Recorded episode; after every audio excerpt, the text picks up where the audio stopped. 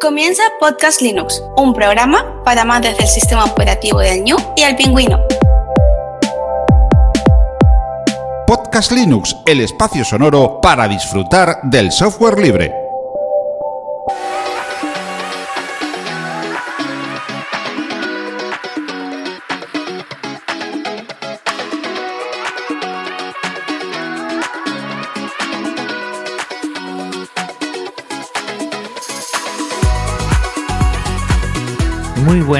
Del software libre, bienvenido a otra entrega, la número 167 de Podcast Linux. Un saludo muy fuerte de quien te habla, Juan Feble.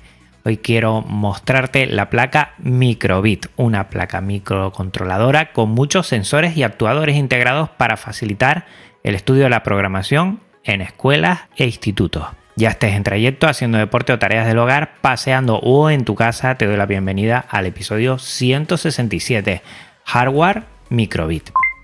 Antes de empezar este programa, te voy a dar un poco la tabarra de aquí a diciembre. Voy a estar tres meses informándote del proyecto PC reciclado de la audiencia. Entre todos y todas estamos intentando realizar un ordenador de sobremesa para que se pueda utilizar como multimedia, ordenador multimedia y editar vídeo. Es el proyecto más ambicioso hasta el momento y al final del episodio te lo voy a comentar un poquito más. Y ahora lo que toca es hablar de la microbit, que en verdad se llama la BBC de la BBC Microbit, que es una pequeña tarjeta programable de 4 por 5 centímetros, mide más o menos lo que es media tarjeta de crédito, es pequeñísima y está diseñada para que aprender a programar sea fácil, divertido y al alcance de todos y todas. Nace en 2015 como proyecto y se cristaliza un año después con la distribución de las primeras unidades. Yo la conocí hace unos seis meses, mucho antes de que empezara en mi colegio, que al final lo hicimos a final del curso pasado. Y si bien al principio tuve mis reticencias porque creía que este proyecto no era hardware libre ni software libre, y sí lo es, y sí lo es, ahora me doy cuenta de que estamos ante un dispositivo que es una pasada. Y mm, entre otras cosas, el éxito que tiene es que gracias a la cantidad de sensores que incorpora, solo la tarjeta se puede llevar a cabo centenares de proyectos.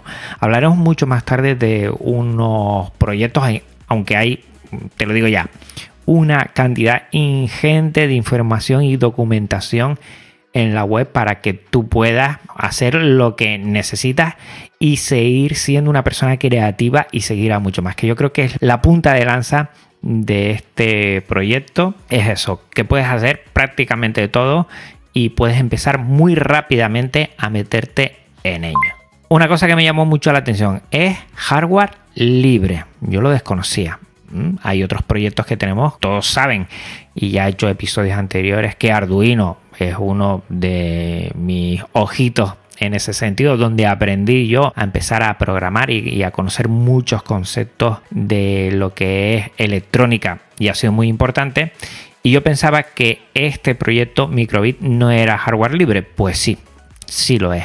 Tiene liberado todos sus esquemáticos en su página de GitHub con licencia Creative Commons atribución compartir igual 4.0 internacional. Licencia que ya sabemos que está aprobada por la Free Software Foundation. O sea que en ese sentido tenemos todos los esquemáticos y es hardware libre. El software utilizado para programarla también es software libre, tiene licencia MIT y Apache en la versión de Android. De todos modos, hay un pero para esto que nos gusta mucho el software libre y hay ciertas marcas que desterramos, que te lo comentaré, que tiene que ver con el sistema operativo de las ventanas y te lo comentaré más tarde. Y bueno, al principio choca y llama mucho la atención. A mí, vamos, me dejó loco y me entró hasta sudor frío cuando vi un logotipo que yo esperaba no verlo, pero bueno, tendremos que ir poco a poco habituándonos a esto. Este dispositivo es una iniciativa de la Fundación BBC Microbit, BBC. Yo creo que todos conocemos a este canal de televisión inglesa que además unifica a muchas otras cosas que se hacen desde esta empresa pública. La Fundación BBC Microbit es una organización sin ánimo de lucro y que tiene la visión de inspirar a cada niño y niña a crear su mejor futuro digital. Con sede evidentemente en Reino Unido, distribuye la mayor parte de los excedentes de dinero generados para proporcionar dispositivos gratuitos a programas educativos de Microbit en todo el mundo. Y eso también me ha llamado la atención. No solo es un dispositivo a vender y a realizar, sino que hay detrás un propósito, un propósito que es muy interesante y que yo te lo voy a traer aquí.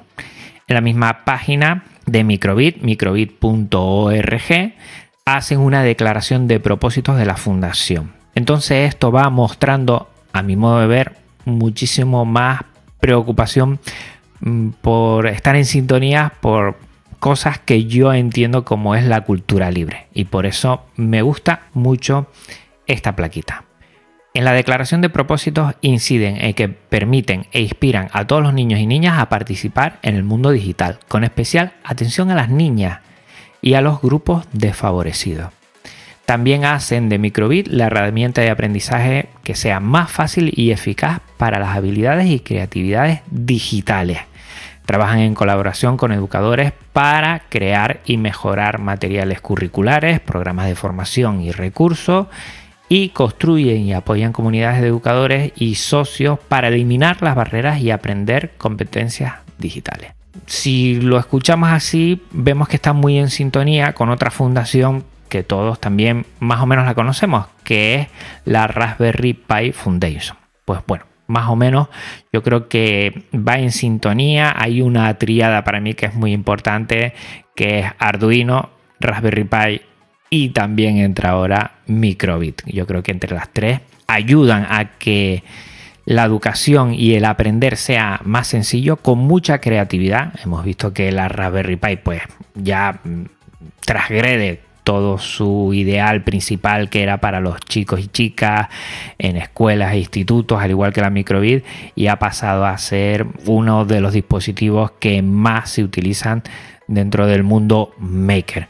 Muy pronto veremos, mm, creo, eh, que en el mundo maker también la microvid va a tener un espacio y entra un poquito en competencia con la Arduino, aunque al final te comentaré que en mi colegio se van a trabajar los dos dispositivos y de qué forma uno y otro. ¿Qué resalta esta placa frente a Arduino? A mi modo de ver. Bueno, lo primero que tiene muchos sensores y actuadores incorporados ¿eh? y eso facilita bastante, sobre todo, sobre todo a muchas personas que desconozcan totalmente este mundo, el mundo maker, el mundo de lo que es la electrónica, los microcontroladores y creo que eso hace muy accesible de entrada todo eso. También que facilita las conexiones con cables cocodrilo. Aquí no hay que necesitar ni una protoboard, ni hay que estañar, ni nada de esto. ¿eh? Esto es muy, muy sencillo para que sea rápido no necesita instalación de software o controladores. También creo que esto es muy importante y más tarde hablaremos de la programación. También trae una cajita de alimentación para pilas AAA. Necesita dos pilitas AAA y así te puedes llevar la microbit a cualquier lado. No necesita que con su, te lo digo ya, micro USB, pues esté conectado siempre a un ordenador. Esto es un poco fastidioso, entre comillas, con Arduino, que siempre hay que buscar de alguna manera y es más complicado, pero aquí ya te lo trae en el kit de iniciación y esto facilita muchísimo, ¿eh? sobre todo su uso y su movilidad. Es conectar y programar. La verdad es que no necesita más y esto lo dije antes, lo repito ahora y creo que es uno de los aciertos, vamos, lo tengo clarísimo por encima de todo y es que mejora la experiencia de personas ¿eh? a que entren y empiecen a programar utilizando microcontroladores sin tener ni idea anteriormente de ello. Es muy fácil empezar, muy fácil.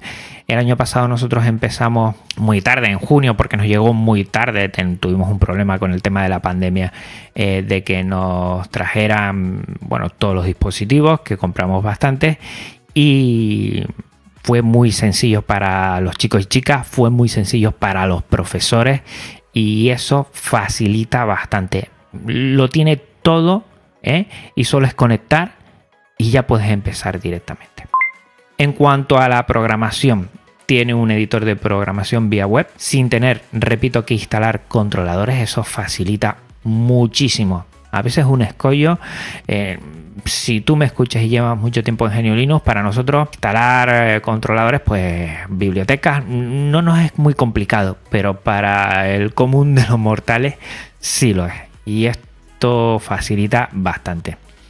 La placa al conectarla por micro USB la reconoce como almacenamiento USB y a partir de ahí es muy sencillo porque el programa que tú generes lo metes dentro como si fuera un archivo, ahora te lo comentaré y ya está.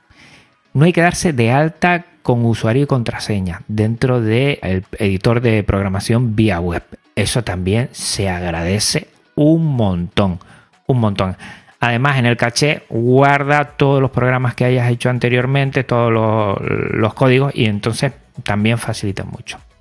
Se puede programar en bloques, que es la vía de entrada para los que antes no lo han hecho, pero también tiene el potencial de poder programar en JavaScript o en Python. Y eso también abre mucho. Y desde el propio editor de programación vía web. Realmente se puede programar con Scratch. Nosotros, por ejemplo, en primaria trabajamos con Scratch y se podría hacer.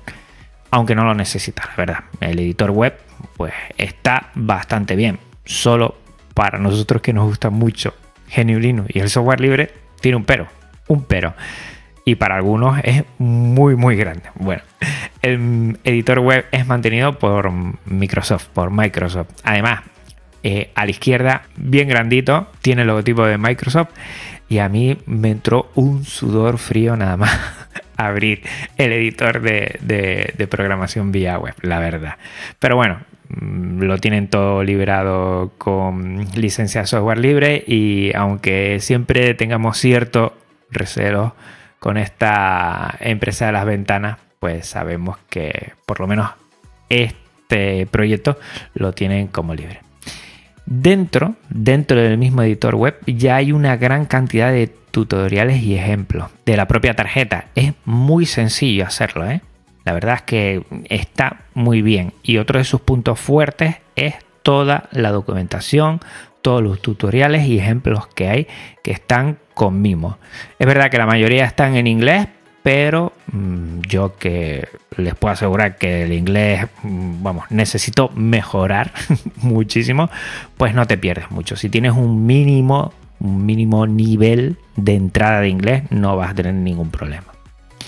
Hay un montón de documentación oficial en la página web. Lo pondré en las notas del programa, pero te lo comento ya. microbit.org y una inmensidad de recursos externos. Ahí sí, hay en español, hay vídeos en español, hay blogs por ahí. Es muy fácil encontrarlo, la verdad. Porque además Microbit, mm, vamos, es un nombre muy específico y va directo a todo ello. Además, en el propio editor web, estos tutoriales los puedes seguir paso a paso. O sea que es muy sencillo, no te vas a perder, la verdad. Como dije antes, programar en bloques facilita muchísimo, pero muchísimo, el acceso a profesorado y alumnado sin conocimientos previos de programación.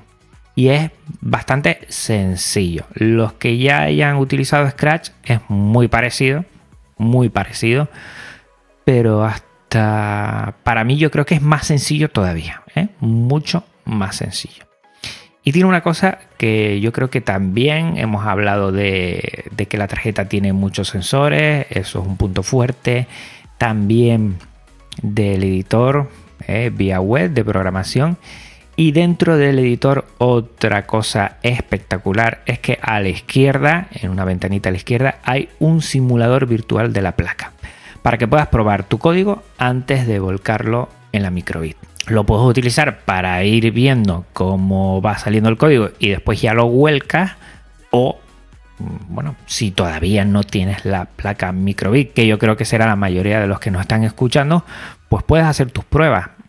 Evidentemente no es lo mismo, pero te puedes ir haciendo una idea de lo que vas a conseguir. Y nosotros en el colegio, como nos llegó en junio, mucho antes estuvimos utilizando el simulador para echarle una visual de cómo se hacían y qué explicar. O sea que la verdad es que está genial. Más tarde te voy a comentar algunos de los proyectos que yo veo interesantes para empezar. Pero te digo que el techo está bien alto y podrás hacer infinidad, infinidad de cosas. Vamos a repasar todos los componentes de la placa. Yo voy a hablar de la versión 2 que fue lanzada el 13 de octubre de 2020. Si te vas a comprar una placa, yo creo que sí o sí vete a la versión 2, no te compres la versión 1 porque le falta algunos tipos de sensores que creo que son fundamentales. Ahora te iré diciendo cuando explique los sensores cuáles no están en la versión 1 y la verdad es que por el precio que te lo voy a decir al final, yo creo que merece la pena. ¿eh? Si te compras un Arduino y te compras todos los sensores aparte, más o menos va a costar lo mismo y lo bueno es que aquí los tienes integrados. Es que no tienes que empezar a hacerlo. Es verdad, lo digo ya, es verdad que con Arduino aprendes mucho de electrónica. Yo aprendí mucho de conceptos básicos de electrónica, que es un circuito cerrado, que es una resistencia, todo esto lo vas aprendiendo porque tienes que ponerlo en la protoboard y tienes que entenderlo, positivo, negativo, todo esto, pero aquí salta esa parte y para entrar a, a lo que es a programar directamente, yo creo que es muy sencillo. De todos los componentes, lo primero, uno de los más importantes, evidentemente, es el USB, el micro USB. Es un conector que alimenta y sirve también para conectar la placa y programarla. Actúa como un dispositivo de almacenamiento USB donde directamente copia el archivo .exe que es el que genera dentro de la página web y con esto flashea el dispositivo. Se puede hacer directamente desde lo que es editor de programador directamente o extraes el archivo .exe y después eh, como si fuera un USB, lo copias dentro y ya se flashea automáticamente. Recuerda que también puedes alimentarlas con pilas AAA, dos pilas AAA con su caja de alimentación. Que además, para que vaya eh, compacto con la plaquita, no vaya suelta la caja, te viene lo que es una abrazadera de cartón fino que está genial, la verdad. Y creo que todo el cartón con el que viene la caja y todo esto es reciclado. Mm, tiene un pinta de serlo, o sea que chapo. Ya viene con un código cargado de ejemplos para probarla nada más conectarla y puedes probarla. Te vienen tres o cuatro ejemplitos que están muy bien. Además es el típico código que lo dejamos o lo cargamos otra vez para que los chicos desde que la enciendan empiecen a probar un poquito. Lo pueden agitar y pasan cosas. Mm, bueno, que tiene ahí eh, mucha chicha para poder utilizarla, la verdad. Y con el ejemplo, pues, pues ya no empiezas de cero. La verdad es que también está muy, muy bien pensado que otras placas, bueno, pues, pues no lo tienen. Está muy bien. Otra cosa, incorpora ya 25 LEDs. En la parte frontal tiene una matriz de 5 por 5 LED rojos. Y con esto puedes generar iconos, letreros de texto movimiento, números, puedes generar bueno, cualquier cosa que tú veas. Con una matriz de 5,5 se pueden dibujar cositas. Y aunque tú pienses que al principio, pues esto te limita bastante, con un poco de imaginación y creatividad se pueden hacer cosas chulísimas. ¿eh? Está muy bien. Después te voy a comentar que estos 25 LED, además de emitir luz, se puede hacer otra cosita que está chulísima. Espera un momento.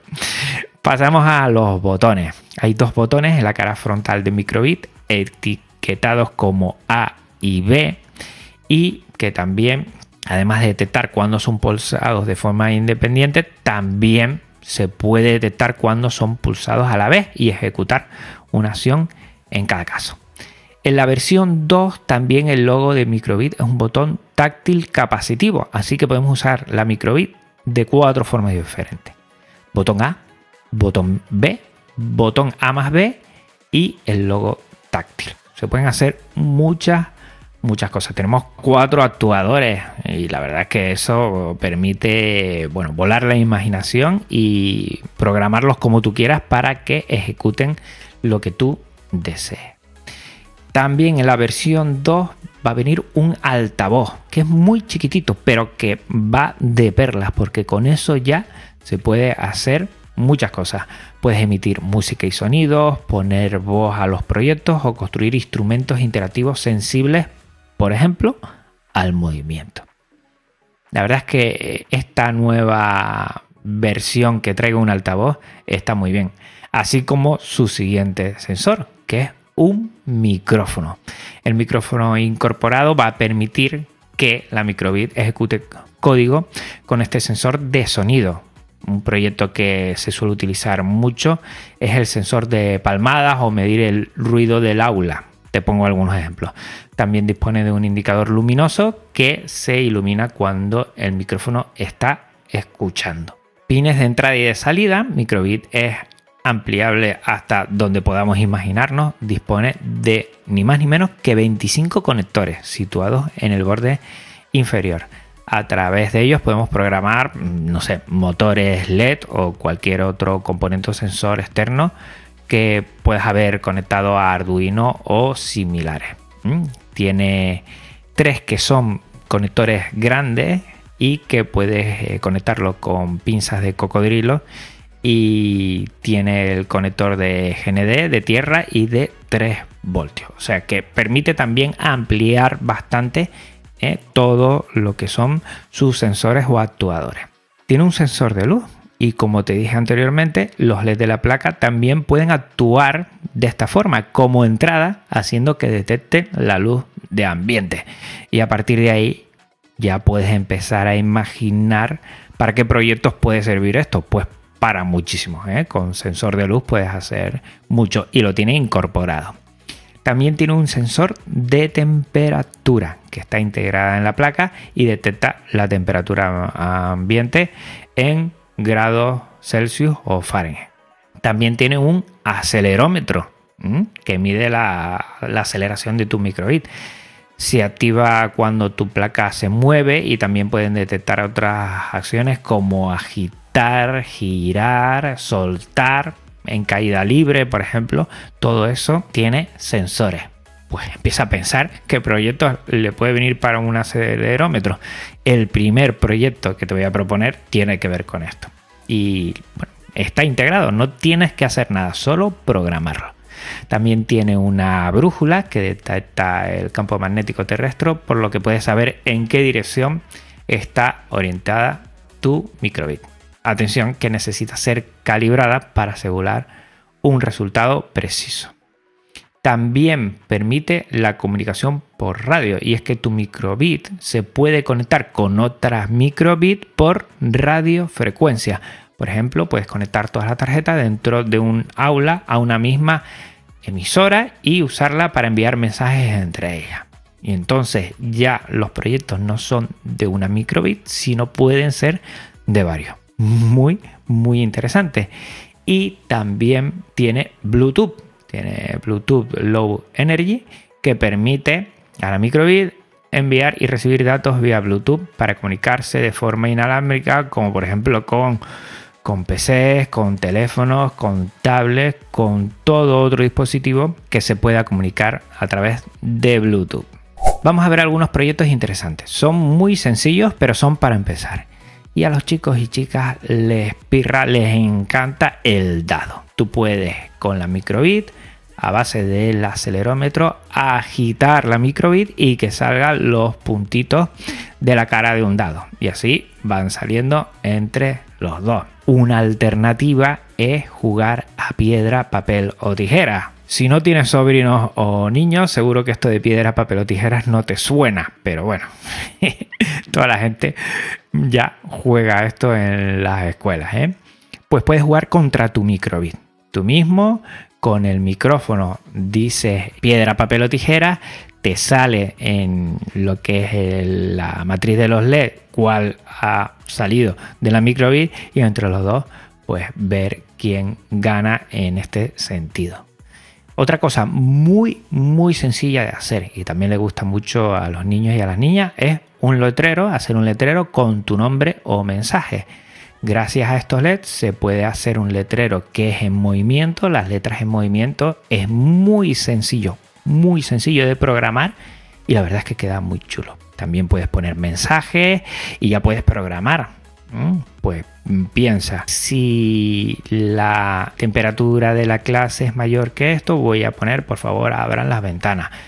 Hay muchas cosas que se pueden hacer y los letreros pues llaman mucho la atención. Sobre todo porque, bueno, es muy visual evidentemente, pero que es muy, muy fácil de programar. Otro proyecto muy chulo para los chicos y chicas, el contador de pasos, ya que tiene ese acelerómetro, ¿eh? se lo pueden poner con las pilitas, se lo pueden poner en el calzado, ahí bien metido para que no se caiga, y puede medir los pasos. Y también le gusta mucho y además entramos en temas de proyectos que también son interesantes para la salud, ¿no? ¿Cuántos pasos doy? ¿Cuántos pasos tenemos que dar? Eh, ¿Qué nos dice la organización de salud que sería bueno dar pasos cuántos al día? Pues todo eso yo creo que proyectos que no solo se queden en la parte tecnológica, que está muy bien, sino trasciendan a otros, bueno, a otros propósitos como puede ser de salud. Y uno último que, mm, bueno, lo he visto, lo he probado y, a los chicos les encanta cuando con su móvil ponen música y en la microbit se programa para que haga luces de discotecas, que vaya al ritmo de lo que es el sonido. Llama mucho la atención y a los chicos les gusta. Además ponen sus canciones preferidas y va ahí parpadeando eh, en sintonía con la música pues la verdad es que está muy bien. Lo bueno de este proyecto es que también han hecho bastantes investigaciones y han demostrado su éxito. La Microbit, que se lanzó en 2012 como parte de un programa de alfabetización informática, actualmente la están usando 780.000 niños en Reino Unido y el 75% de las escuelas están ya afiliadas a la Fundación Educativa Microbit. Hay más de 5 millones de Microbit distribuidas por todo el mundo. Es fácil para los alumnos, han hecho estudios y el 90% de los estudiantes dijeron que la microbit le demostró que cualquiera puede aprender a programar. Es fácil para los profesores, ya que la mitad de ellos que lo han probado dicen sentirse más confiados enseñando robótica y programación, particularmente aquellos, incido, que no tienen muchos conocimientos de informática. O sea que la microbit es un proyecto que es de entrada a todas aquellas personas que todavía desconocen o no han utilizado lo que es la informática. Muy, muy importante.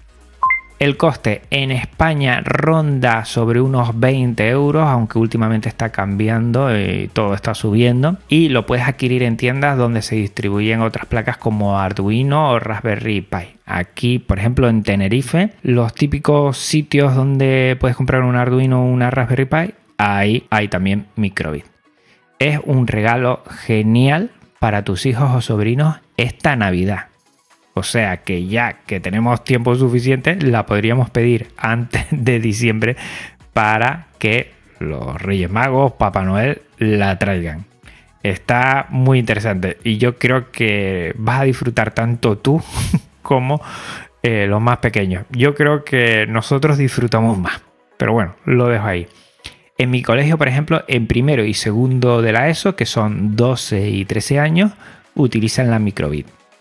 Y en tercero y cuarto de la ESO, que son 14 y 15 años, van a utilizar Arduino, que tienen más conceptos de electrónica y la programación pues no es en bloque y es un poquito, bueno, un escalón más. Yo siempre, lo he dicho, he sido un enamorado de Arduino, pero tengo que decir que Microbit también mm, ha llegado a mi corazón y que lo estoy comentando aquí en este programa por tener claro que funciona y funciona a las mil maravillas. Un gran proyecto. Para el siguiente episodio, por cierto, tendremos una persona que ha trabajado bastante con la microbit. Todavía no voy a desvelar su nombre y esta persona nos va a contar su experiencia con este fantástico microcontrolador libre. ¿eh? O sea que dentro de 15 días, ya sabes, seguiremos hablando de la microbit. Y no quiero despedirme sin recordarte el proyecto más ambicioso en el que nos hemos embarcado, el PC reciclado de la audiencia. Vamos a donar entre todos y todas componentes de un PC para que podamos armar un ordenador de sobremesa multimedia GNU Linux y el objetivo es demostrar que GNU Linux funciona en máquinas en donde otros sistemas operativos la dan por obsoleta. Ya hemos conseguido una caja o torre, fuente de alimentación, hemos conseguido la memoria RAM, almacenamiento SSD también hemos conseguido, ratón y teclado y nos falta por ahora, aunque vete a las notas del programa, porque igual ha llegado últimamente, nos falta la placa base compatible con la cuarta generación, el procesador, un i7 de cuarta generación o i5 si no se puede conseguir el i7 de cuarta generación, el disco duro, la tarjeta gráfica, hemos dicho un Intel 750 con 2 GB, a ver si podemos conseguirlo, ese es el techo, y dos monitores que estos sí los tendremos que conseguir cerquita de Tenerife porque es complicado moverlos, de 1050, no de resolución Full HD, sino de 1050 que los suelen quitar y eh, con eso se trabaja muy bien, entre 19 y 22 pulgadas. Recuerda que no se pide dinero, solo componentes y solo si los tienes y quieres donarlos y que no hay que comprar nada. Si quieres donarlo y lo tienes, perfecto. Pues nada, hasta aquí el episodio de hoy. Este y todos los podcast Linux tienen licencia Creative Commons reconocimiento compartir igual 4.0 y también tienes toda la música que es Creative Commons. Pásate por las notas del programa para conocer a sus autores. Recordar a los oyentes que este podcast aloja su web en GitLab, un servicio libre de repositorios Git, y su contenido en archive.org, archive.org, la biblioteca digital libre con contenido Creative Commons. Si quieres contactar conmigo, si te quieres unir al proyecto del PC reciclado de la audiencia, no dudes en hacerlo. Pásate también por las notas del programa para conocer dónde me puedes encontrar y charlamos.